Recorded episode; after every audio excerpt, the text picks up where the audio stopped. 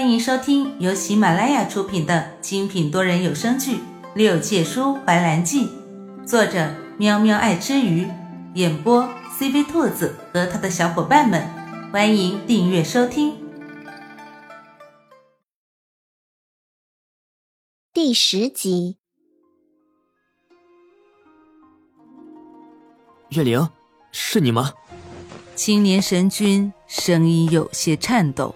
丝毫没有先前斥责的淡漠语气。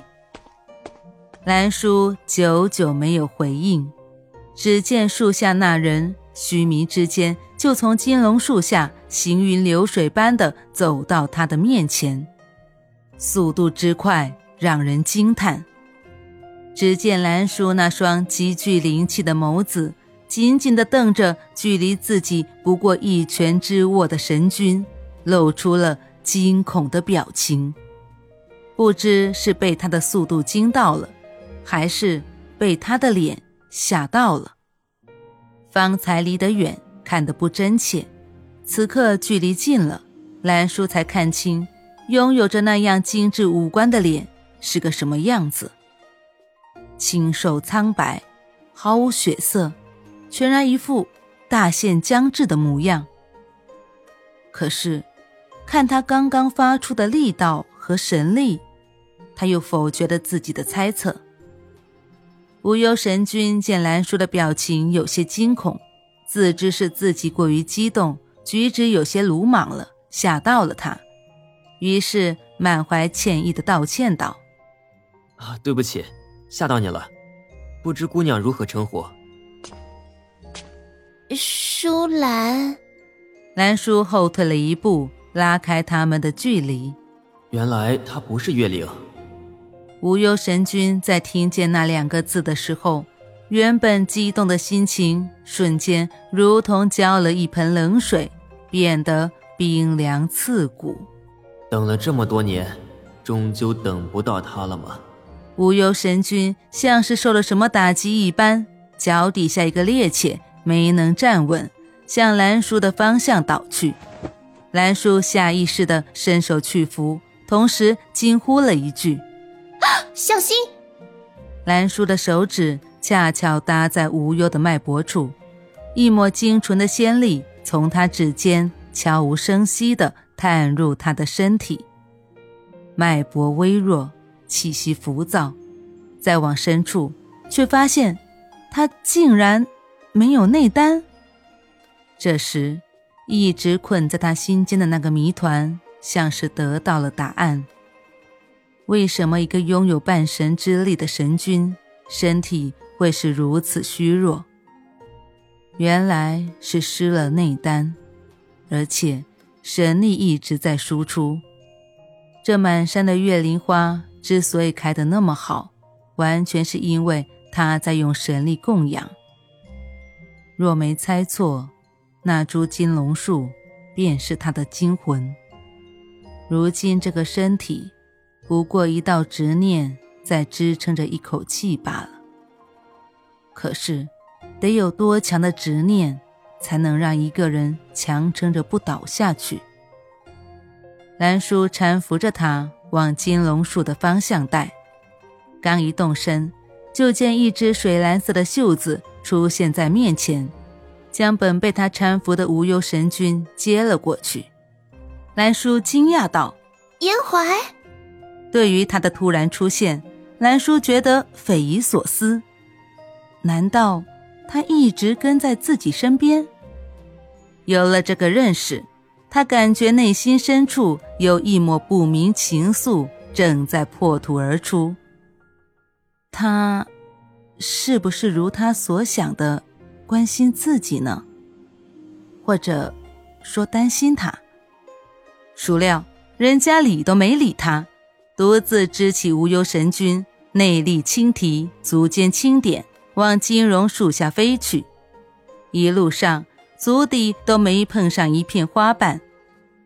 严怀动作轻缓地将无忧放在树底下，让他靠在树干上汲取神力。严怀背对着兰叔，目光灼灼的看着无忧。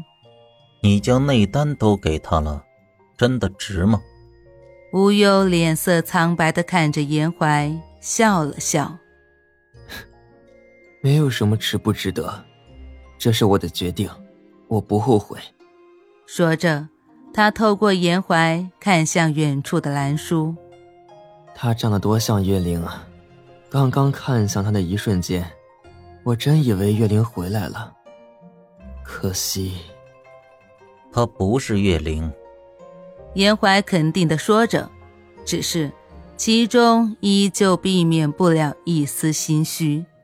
毕竟，舒兰手上的石链，他一眼都能看出，上面附着的就是无忧一半的神力。而据他所知，无忧从来不会无缘无故的将自己一半的神力送人。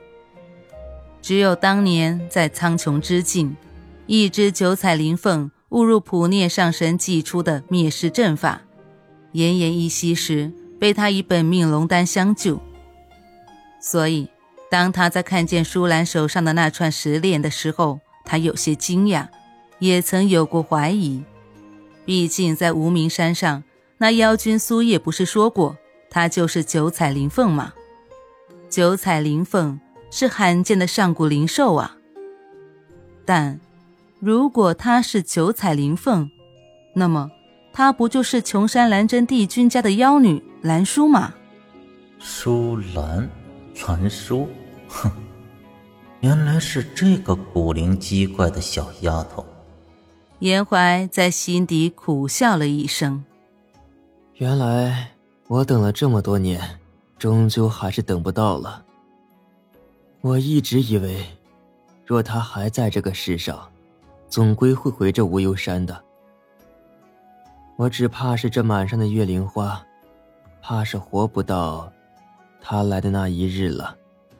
无忧神君语气怅然，他突然伸手抓住严怀的手臂，眼神坚定。杨怀，我想请你帮我一个忙，帮我照顾这满山的月灵花。若是能遇见他，请你告诉他，当年许下的承诺，我怕是做不到了。一生一代一双人。共携白首不分离。他们两人的声音不大，兰叔什么也没听见。可是，光看他们两人的互动，那场景在兰叔看来简直是一幅和谐之景啊！突然，一个猜想在他脑海中浮现：其实，颜怀上神对着无忧神君才是真爱吧？奈何无忧神君深爱着那个叫月灵的姑娘，颜怀上神伤心欲绝，回到上清宫，从此不出宫门。如今又因他而遇见旧爱，然后，兰叔正幻想着，孰料严怀清冷的声音从前方传来：“想什么呢？还不过来！”啊，来了。本集播讲完毕，喜欢的话记得点击订阅哦，关注主播，下集更精彩哦。